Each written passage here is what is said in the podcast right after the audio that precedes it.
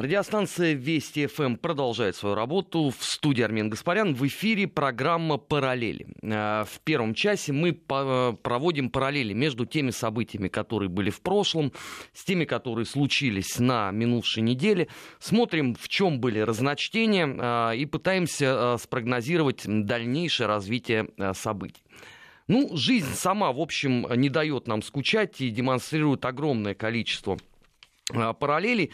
Начать я предлагаю даже не с того, что произошло, по сути говоря, на, на минувшей неделе, а отмотать пленочку на месяц назад.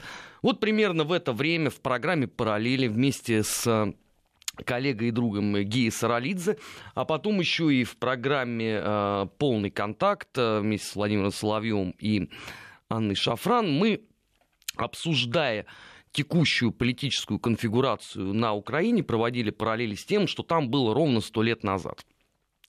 Естественно, 21 век, а, поток информации, огромное число было откликов и на одну, и на другую программу.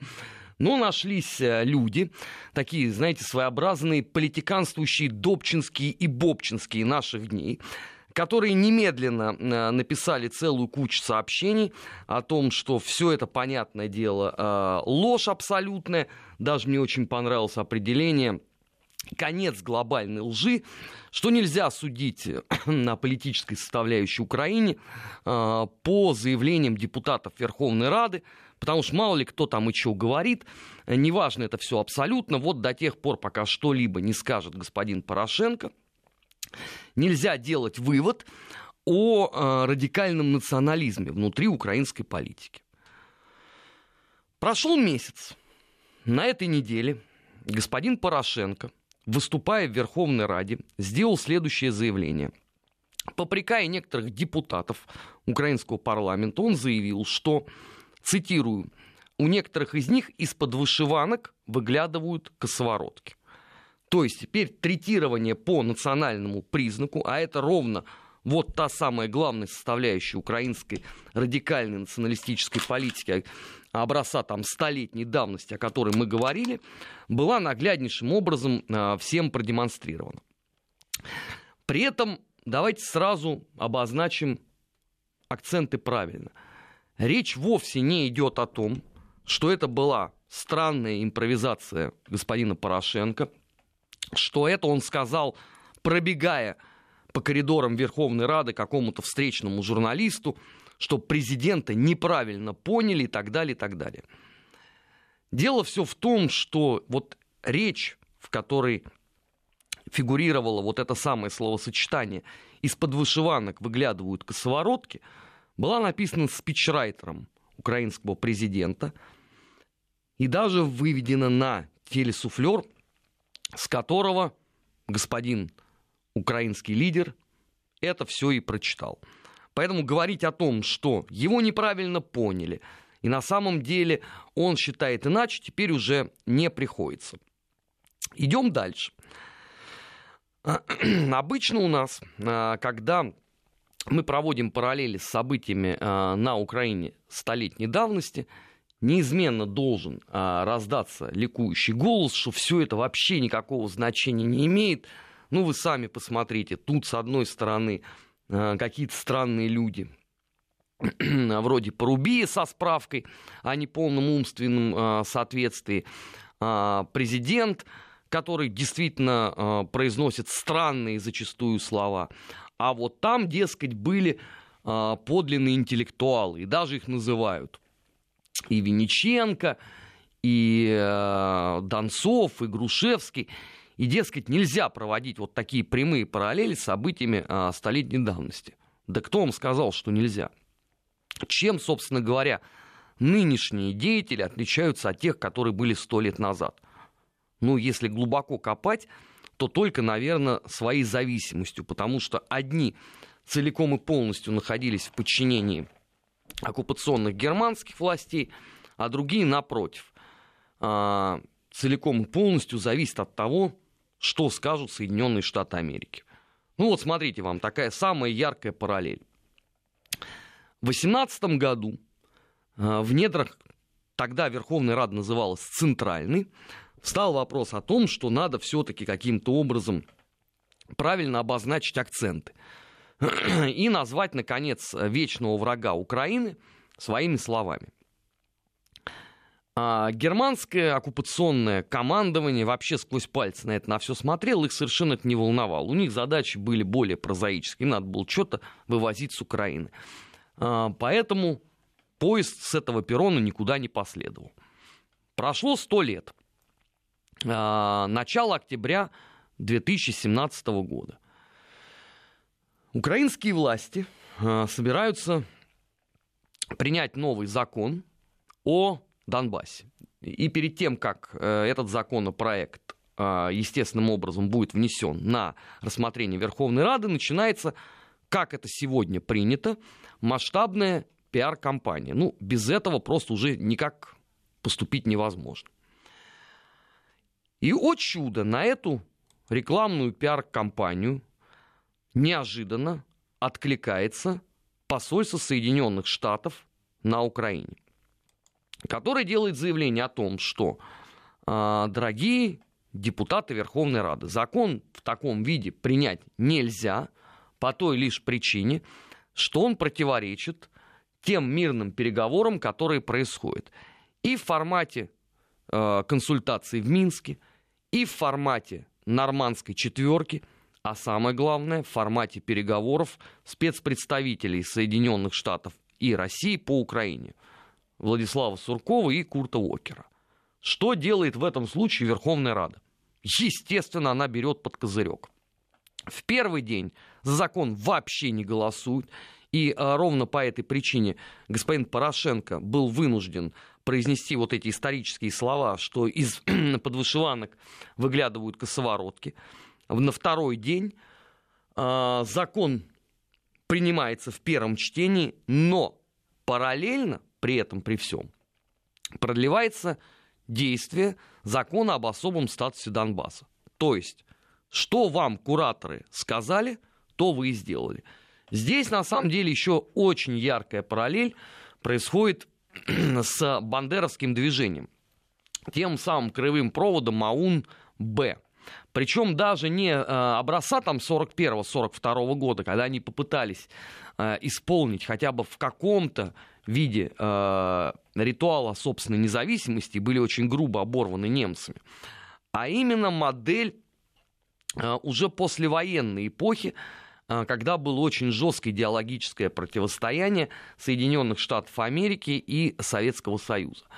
В ту эпоху, как известно, Организация украинских националистов делала великое множество заявлений, поскольку у них появился новый богатый спонсор, недостатка там ни в газетах, ни в радио, ни в каких-то там политических трибунах не было, поэтому одно заявление следовало за другим. Но как только это заявление, любое условное, а, входило в контру с официальным курсом Соединенных Штатов Америки, так сразу по мановению волшебной палочки менялась позиция лидеров АУН. Интернета в ту пору не было. А, скриншот из Гугла ты не сделаешь, поэтому всегда можно было сказать, да мало ли что там написано э, в наших газетах или мало чего мы там сказали э, две недели назад, выступая э, с трибуны какой-нибудь очередной ассамблеи освобожденных э, от большевизма народов. Никого это, повторяю, не волновало. Сегодня ситуация несколько иная. Сегодня каждый следующий шаг, который делает украинское руководство, оказывается абсолютно у всех в центре внимания. На них смотрят, это анализируют, пытаются понять, как события будут э, развиваться дальше. И всякий раз, вольно или невольно, любой человек начинает упираться в странного рода сначала параллели, а потом придет к абсолютно закономерному выводу, что он может предсказать все дальнейшие шаги. Вот случай с Верховной Радой. В первом чтении они принимают закон о том, что Российская Федерация для них является агрессором. Замечательно. А что будет дальше? А вот на этот вопрос вам, в принципе, Верховная Рада ответ никакой не дает. И вообще никто на Украине ответа не дает. То есть ситуация ровно точно такая же, как в 1918 году. вы объявляете кого-то противником.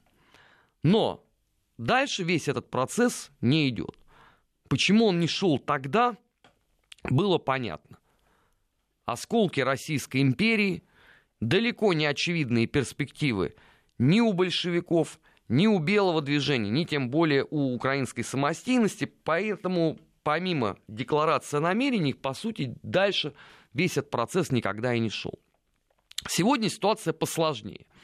Сегодня нравится это кому-то или нет, но есть, в общем, устоявшаяся некая форма государственности. А, пусть подтачиваемый всеми возможными а, политическими кризисами, которые произошли а, в одной отдельно взятой республике за минувшие там, 25 лет. Но все равно эта государственность существует. Вы можете, конечно, обвинить Россию в развязывании оккупационной э, политики, агрессивной политики и так далее, и так далее. Но тут же возникает целый ряд следующих вопросов. А дальше что? А дальше, если следовать вообще какой-то логике международного права, депутаты Верховной Рады обязаны сделать следующие э, шаги. Ну, во-первых, отозвать посла э, Республики Украина с территории Российской Федерации. Во-вторых, э, разумеется, порвать все дипломатические отношения. В-третьих, э, сделать так, чтобы э, минимальное число украинцев вообще могло бы пребывать на территорию Российской Федерации. А в-четвертых, нужно объявлять военное положение. В-пятых, проводить мобилизацию в полном объеме. Ну, тут, в общем, этот список примерно из 89 пунктов. Внимание, вопрос. Что из этого, в принципе, обсуждалось на заседании Верховной Рады, когда в первом чтении принимался этот законопроект? Правильный ответ – ничего. И причина тому очень прозаическая. Все и всегда легко сделать на словах. На словах вы можете объявить э, войну хоть марсианам и торжественно побеждать. Вы можете бесконечно там бороться с мировым злом, при этом не а, объясняя, что вы вкладываете в это замечательное определение. И тогда все будет у вас хорошо. И всякий раз, когда кто-то вдруг спросит, а как, собственно говоря, у вас успехи на Ниве борьбы, когда будет уже наконец-то долгожданная победа, вы всегда можете сказать, что она а, когда-то обязательно придет. Вот вам, пожалуйста, прямая параллель с концом 18-го, начала 19 -го года с украинской политикой.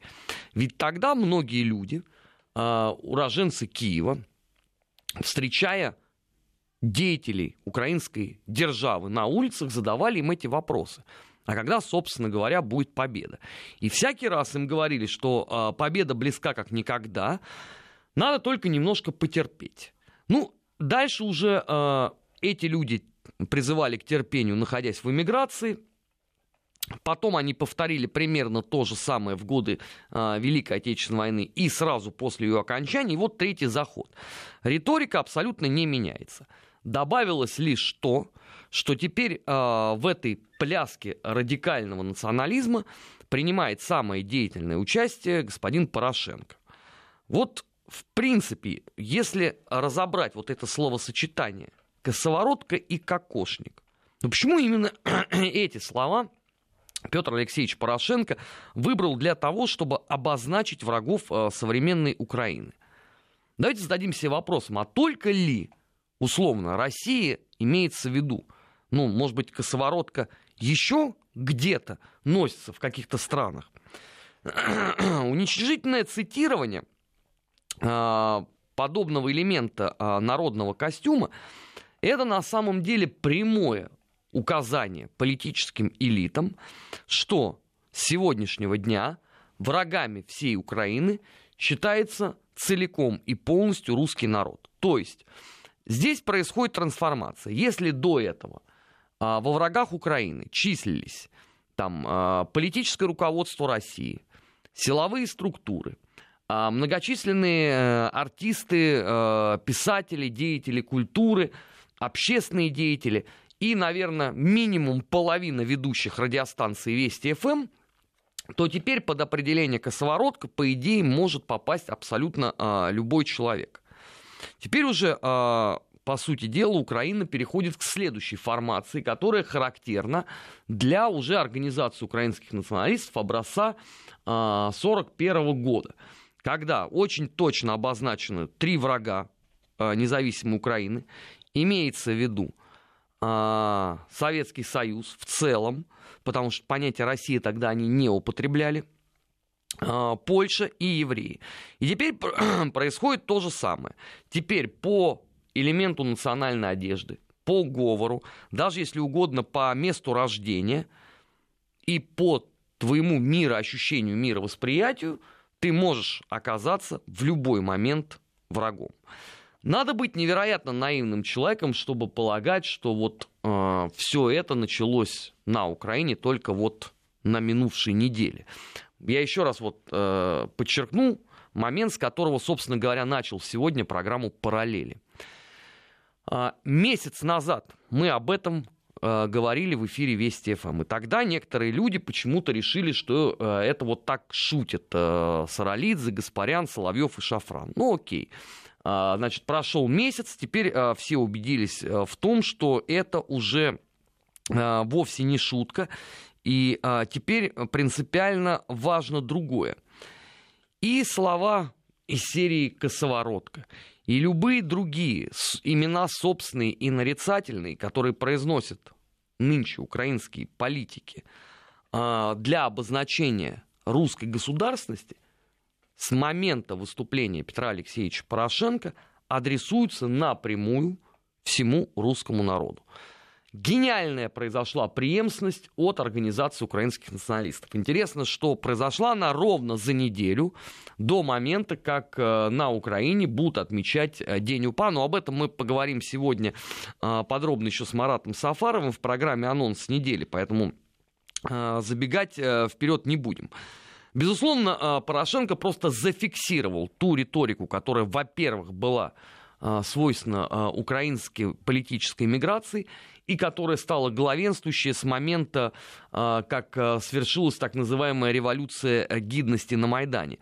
Безусловно, эта риторика все время была главенствующей в информационном поле, но всегда можно было ведь сказать, что э, на самом деле э, Порошенко как президент э, страны, как гарант Конституции и так далее, и так далее, не имеет к этому ровным счетом никакого знач... отношения. Мало ли что говорит депутат Верховной Рады, мало ли что говорит Турчинов, мало ли что говорил Яценюк, Саваковым и многое-многое другое.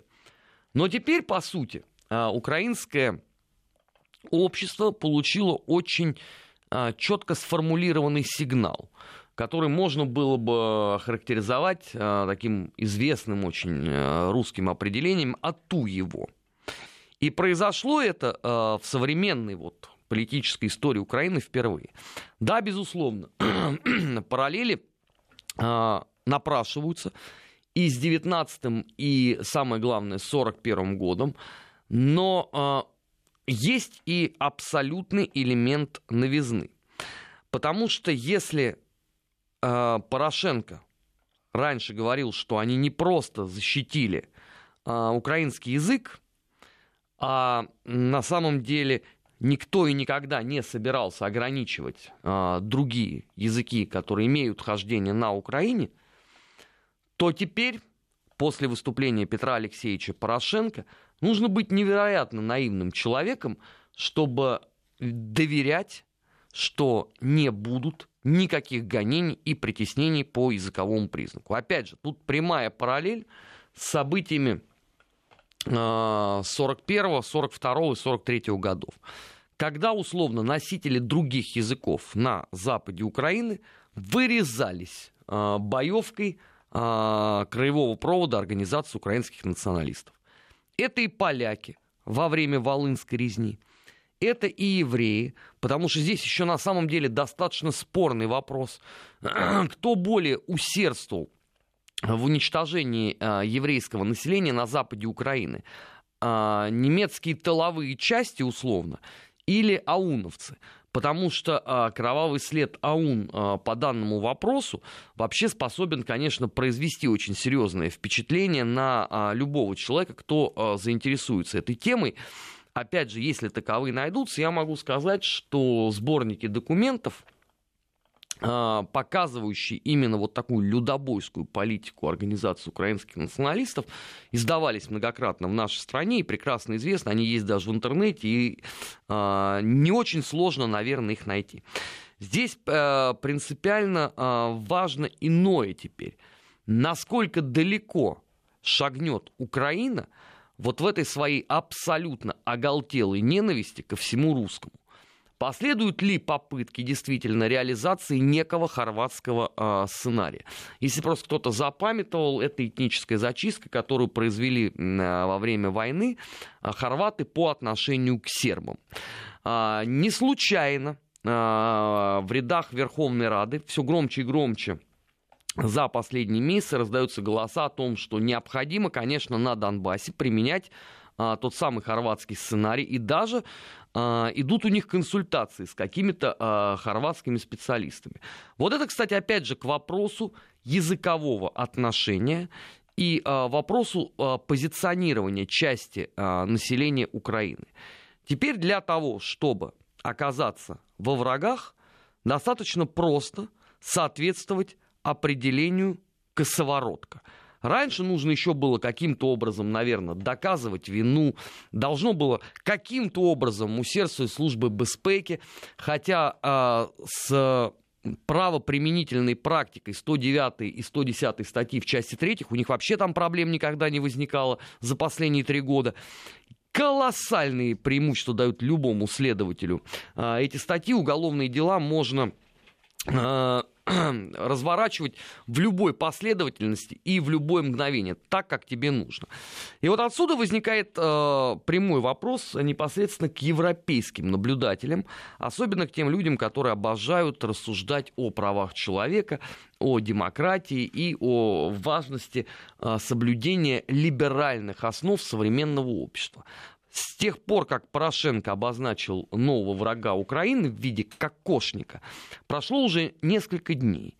Ни единого заявления никто из европейских наблюдателей не сделал. Молчат и ПАСЕ, и ОБСЕ, и депутаты э, Европарламента, и всякие Transparency International. Молчит Европейский союз по правам журналистов. Вообще стоит такая гнетущая тишина. Все делают вид, что ничего не прозвучало. Но если бы вот кто-то в Германии, например, позволил бы себе произнести подобный монолог, я думаю, что уголовное дело уже давно бы было передано в суд. Но это такая своеобразная э, форма демократии. Сейчас мы ненадолго прервемся в эфире Вести ФМ новости, после чего продолжим проводить параллели. Параллели. Назад в настоящее. Ищем ответы в дне вчерашнем. 15 часов 33 минуты в эфире Вести программы «Параллели» в студии Армен Гаспарян. Продолжаем. Значит, э, на прошлой неделе мы об этом э, говорили в одном из э, наших эфиров. С беспрецедентным абсолютно давлением столкнулся телеканал Russia Today в Соединенных Штатах Америки. Где его сначала потребовали к регистрации в качестве иностранного агента, а в довершении всего тем журналистам, которые сотрудничают э, с РТ, стали э, угрожать э, волчьим билетом в профессии, различными неприятностями по ведомству силовых спецслужб и так далее, и так далее. И вот на этой неделе в Совете Федерации прошли слушания по этому поводу. И как э, заявила официальный представитель Министерства иностранных дел России Марина, Мария Захарова, э, из-за давления э, властей Соединенных Штатов Америки на телеканал Russia Today российская страна может применить к американским СМИ аналогичные меры.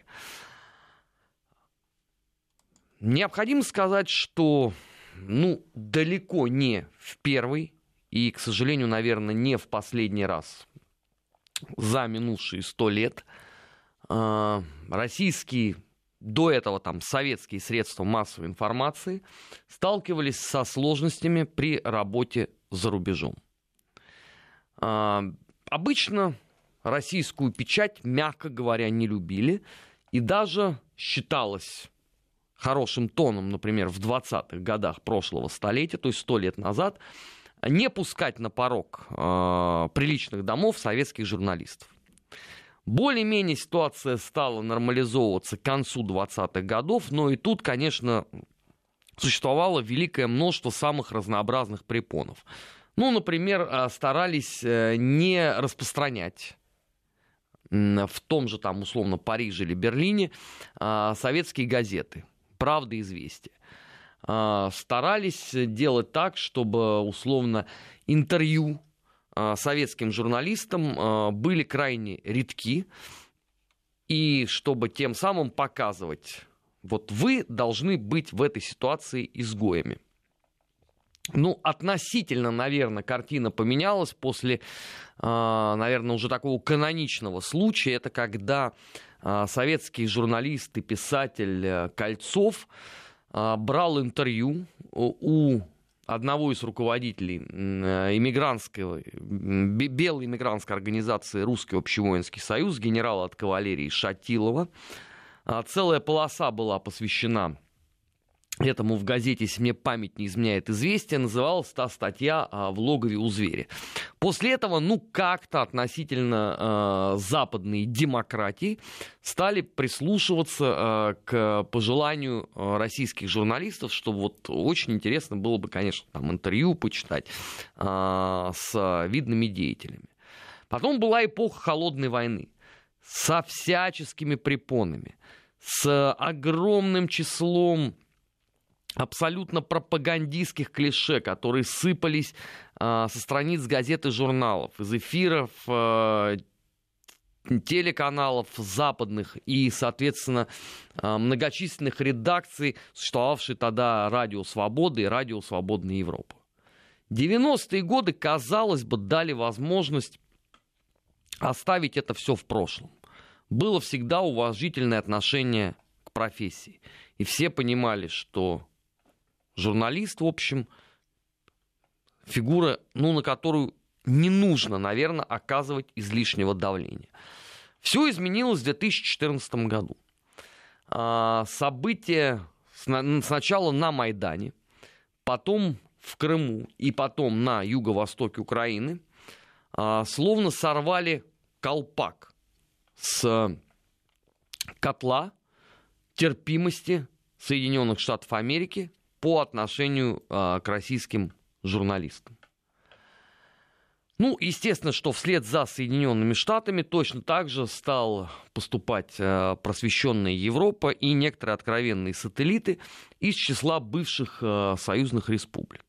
Но, повторяю, до недавнего времени никому, конечно, в голову не могло прийти, что пройдет несколько месяцев, и целый телеканал помимо уже традиционных обвинений в том, что журналисты РТ являются штатными офицерами ФСБ, что они вмешиваются во все возможные э, выборы, что они позволяют себе манипулировать э, общественными настроениями в Соединенных Штатах Америки, последует вот э, подобного рода истории, что нужно регистрировать в качестве иностранного агента и а, при этом оказывать давление абсолютно на каждого а, журналиста, а, грозить ему всеми возможными карами, что он будет нерукопожатным э, и так далее, и так далее. Такого не было даже в эпоху Холодной войны. Прискорбно, что а, Соединенные Штаты затеяли а, подобного рода игру. Но вот обращаю внимание, что, а, опять же, никто из многочисленного э, международного наблюдательного сообщества, которое крайне любит комментировать э, там, нарушение прав человека, э, права журналистов и так далее, и так далее, никто не возвысил голос в защиту телеканала Russia Today. Скорее напротив, э, сдавленно хихикали, что наконец-то э, проклятые азиатские орды получили по заслугам. Теперь внимание – Стоило только в стенах Совета Федерации во время круглого стола многим э, уважаемым моим коллегой, э, коллегам, э, в частности, например, известному телеведущему Роману Бабаяну, э, заметить, что, ну, а может быть, хватит терпеть, может быть, стоит начать симметрично отвечать на э, подобного рода вопросы, так тут же, к моему гигантскому удивлению, оживились все вот эти вот упомянутые люди. Из серии э, профессиональных правозащитников, профессиональных борцов за свободу слова, э, профессиональных стенателей за э, возможность журналистам говорить правду, тут же началось гигантское оживление. Ага, значит, Россия собирается каким-то образом препятствовать или вообще даже ограничить возможность работы американских СМИ в Москве, например, в Санкт-Петербурге. То есть тут же все это не понравилось. Параллель с этой точки зрения напрашивается невероятно простая. Это, если угодно, событие 1939 года, а, когда на протяжении первых месяцев того года Советский Союз сделал все возможное для того, чтобы не началась европейская война, все прекрасно понимали, что в 20 веке европейская война автоматически означает войну мировую, предлагал Великобритании и Франции целый ряд пунктов мирного соглашения, в ответ мы слышали разговоры через губу, что все это не важно, и давайте это, если и примем, то не сейчас, а если и примем, то в других формулировках. В общем, все это затягивалось максимально. Но стоило только в августе э, начать переговорный процесс с Германией, как советское руководство тут же узнало о том, что в мире нет людей подлее, что так настоящие джентльмены не поступают, что мы почти были готовы договариваться, опять проклятые русские э, пошли нам наперекор и так далее, и так далее. Я ни в коем случае не хочу сказать, что параллель сейчас в данном случае прямая, и вот она именно должна ровно точно так же сбыться. Просто в данном случае можно говорить скорее об эпохе очень серьезной информационной конфронтации между Соединенными Штатами Америки и э, Россией. И конфронтацию эту затеяли вовсе не российские журналисты и вовсе не телеканал Russia Today. К нему у американцев всегда было великое множество а, претензий, а, потому что не нравилось то, что рассказывал телеканал РТ, ну, например, про события августа 2008 года. Не нравилась независимая а, позиция журналистов РТ. Все время пытались найти а, след а, спецслужб. Отчаялись найти. Отчаялись доказать о том, а, отчаялись доказать а, хотя бы единожды факт того, что журналисты РТ вмешивались в выборы. А ведь предъявлялось э, вмешательство в выборы в Соединенные Штаты Америки, выборы во Франции и даже выборы в Германии. Хотя, в общем, уже даже сами немцы это э, отвергли э, обвинения как абсолютно вздорные. Теперь перешли к следующему этапу. Теперь начинают запугивать э, журналистов.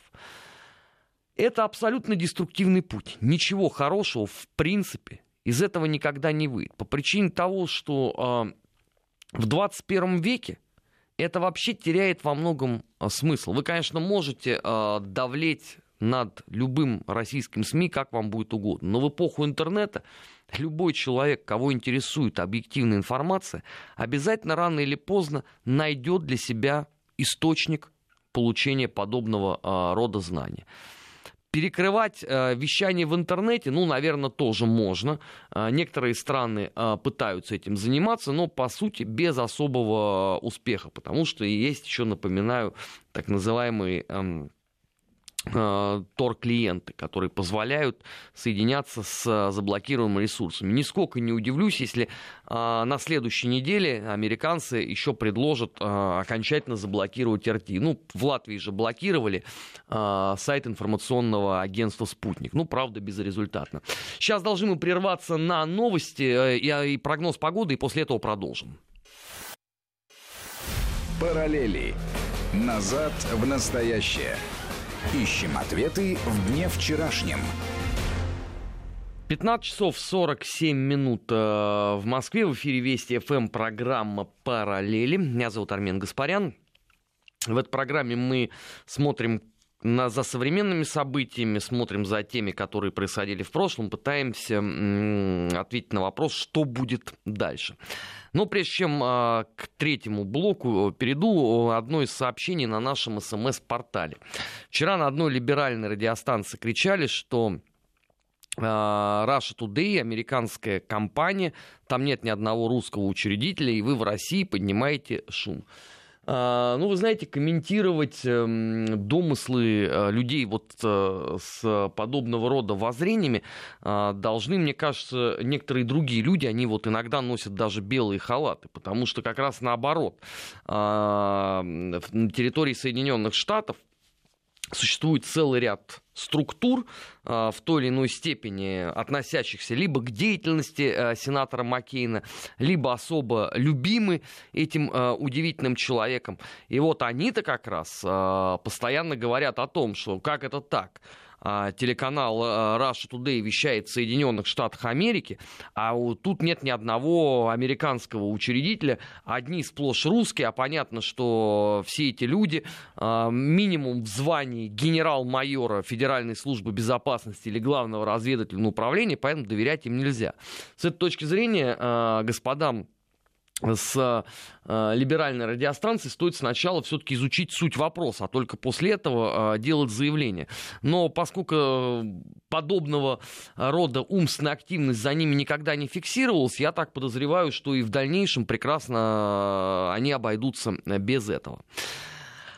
Третья параллель в сегодняшней программе Э, премьер-министр Турции э, заявил о том, что Анкара работает вместе с Москвой для того, чтобы обеспечить безопасность сирийской э, провинции Идлиб. Работа проводится в рамках создания зоны безопасности в этом регионе. Не успели условные информационные агентства передать эту информацию, как тут же последовали первые комментарии о том, что, ну, понятно, завербованная российская агентура Турция а, подло изменяет а, свойственной себе политики последних лет. И вообще надо еще посмотреть, какую позицию займут Соединенные Штаты Америки. Я хотел бы напомнить, что в принципе, если вот позволительно, то политика Соединенных Штатов по отношению к Турции в чем-то начинает напоминать политику Великобритании по отношению к Польше образца конца 30-х годов, когда тебе делают массу обещаний на все случаи жизни, и тебе говорят, да не нужно вообще ни о чем задумываться и волноваться, все под контролем, ты, главное, вот выполняй а, наше пожелание, и все будет хорошо. А потом в самый неподходящий момент тебя просто кидают. Ну, для Польши это закончилось а, в свое время Э, крахом вообще всей польской государственности за 17 дней и э, пребыванием потом долгие годы э, польского правительства в изгнании. Что характерно, э, изгнание это было в том же самом Лондоне. Теперь по этому же самому принципу э, американцы зачастую поступают с Турцией. Ну, в качестве там простого и яркого примера этого довода. Э, как известно, не так давно а, в иракском Курдистане произошел референдум а, о том, что мы теперь будем независимы, и если мне память не изменяет, 93% а, участников плебисцита проголосовали за.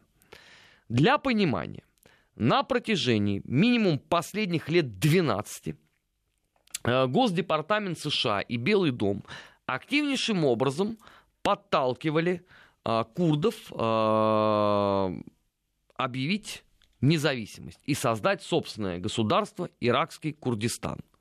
Параллельно с этим а, в недрах Пентагона была изготовлена так называемая карта Петерсона, э, которая до сих пор а, вгоняет в шок и ужас а, турецких военных. Дело все в том, что согласно этой карте Турции должно быть тоже две. Одна это осколки современной Турции, а вторая это а, турецкий Курдистан. А больше того, а, турецким военным они эту карту а, многократно демонстрировали. Откуда, собственно говоря, все они и узнали. И именно вот эта самая карта Петерсона во многом стала субъектом уже, если можно так сказать, э, турецкой внутренней э, государственной пропаганды. Потому что, естественно, если у вас есть такой э, гениальный довод за то, что нужно проводить собственную политику, потому что мы рискуем вот в какой-то момент оказаться жертвой непонятно каких действий Соединенных Штатов, то естественно, что турецкое руководство этим пользуется. Теперь, значит, стоило Турции заговорить о том, что необходимо консолидировать усилия для того, чтобы обеспечить безопасность в Сирии, тут же последовали вопли о том, что таким образом осуществляется предательство Запада. Я не очень понимаю, почему а, об этом самом предательстве говорят ровно те же самые люди, которые до этого активнейшим образом участвовали, а, например, в разработке а, той самой карты Петерсона. Для меня совершенно непонятно, почему о предательстве каких-то там интересов Запада говорят ровно те люди, которые на протяжении многих лет говорили туркам, послушайте, у вас сейчас все будет хорошо, вы уже почти все в Европейском Союзе. Вас туда обязательно примут, надо вот только вот немножечко потерпеть, ну и параллельно, а, так сказать, принять соответствующую законодательную базу. База принималась, но момент а, приема а, хотя бы даже членом-соревнователем при Европейском Союзе у Турции все время оттягивался. При этом никто не мог сказать, а когда же будет конечная дата? Вот когда будет тот самый замечательный день, когда Турцию начнут признавать за свою. В результате все это закончилось тем, что Эрдоган на 180 градусов а, поменял свою политику а, особенно в результате а, попытки государственного переворота. И сразу после этого страны западных просвещенных демократий заговорили о том, что Турция постыдным образом предала все самое святое, что у них было. Иначе говоря, почему-то начала консолидировать э, усилия по безопасности э, в регионе э, Сирии с Россией. Ну, странно было бы ожидать другого. Если вам постоянно показывают о том, что вы, по сути дела, являетесь следующей страной, где будет применена теория а, управляемого хаоса, которая уже, по сути дела, ликвидировала а, государственность в Ираке, потому что непонятно, кто и когда теперь соберет эту страну воедино. А, в Ливии, непонятно чего происходит а, в Афганистане. Теперь, значит, фактор Сирии, а следующая страна какая? Ну, очевидно же, это не Саудовская Аравия, не Катар. Этот маховик легко очень запустить, но его чрезвычайно сложно остановить потом. А в Турции в какой-то момент поняли, что та игра, которая происходит, рискует превратить э, Стамбул в Варшаву фигуральном, естественно, а, значении этого слова, по сценарию 1939 года. Потому что потом всегда может быть сказать, ну, послушайте, мы же все очень хотели, но вы же видите, а, целый ряд а, сложностей объективных не дал нам возможности реализовать все наши замечательные гигантские планы в полном объеме. Но вы бы могли бы еще немножечко потерпеть, и тогда бы вот, может быть, лет через, там, я не знаю, 25, все бы у нас было бы хорошо. Я повторяю, что эта схема была блестяще реализована в случае с Польшей. Да, по формальному признаку тогда Великобритания и Франция объявили войну Третьему Рейху. А теперь, внимание, вопрос. А насколько они вообще помогли? Польша отстоять собственную государственность. А может еще совсем подлый вопрос задать. А насколько Великобритания, в которой заседала э, польское правительство в изгнании в 1944 году помогло э, знаменитому Варшавскому восстанию. Правильный ответ будет никак не помогло. Но вам всегда расскажут о том, что мы на самом деле хотели, но не смогли. Ну, правда, при этом почему-то вот бомбить Берлин им удавалось, а сбросить э, медикаменты и боеприпасы восставшим э, участникам э, восстания в польской столице не получалось совсем. Очевидно, что турецкое руководство отчаялось уже дождаться какого-то действительно двухстороннего э, движения на этой странной, долгой, э, извилистой дороге и посчитала, что в данном случае гораздо проще и правильнее э, консолидировать усилия с Россией, что действительно вызывает только уважение, потому что именно так и следовало поступить. Это была программа «Параллели». В следующем часть недельный отчет. Подводим итоги. Не переключайтесь.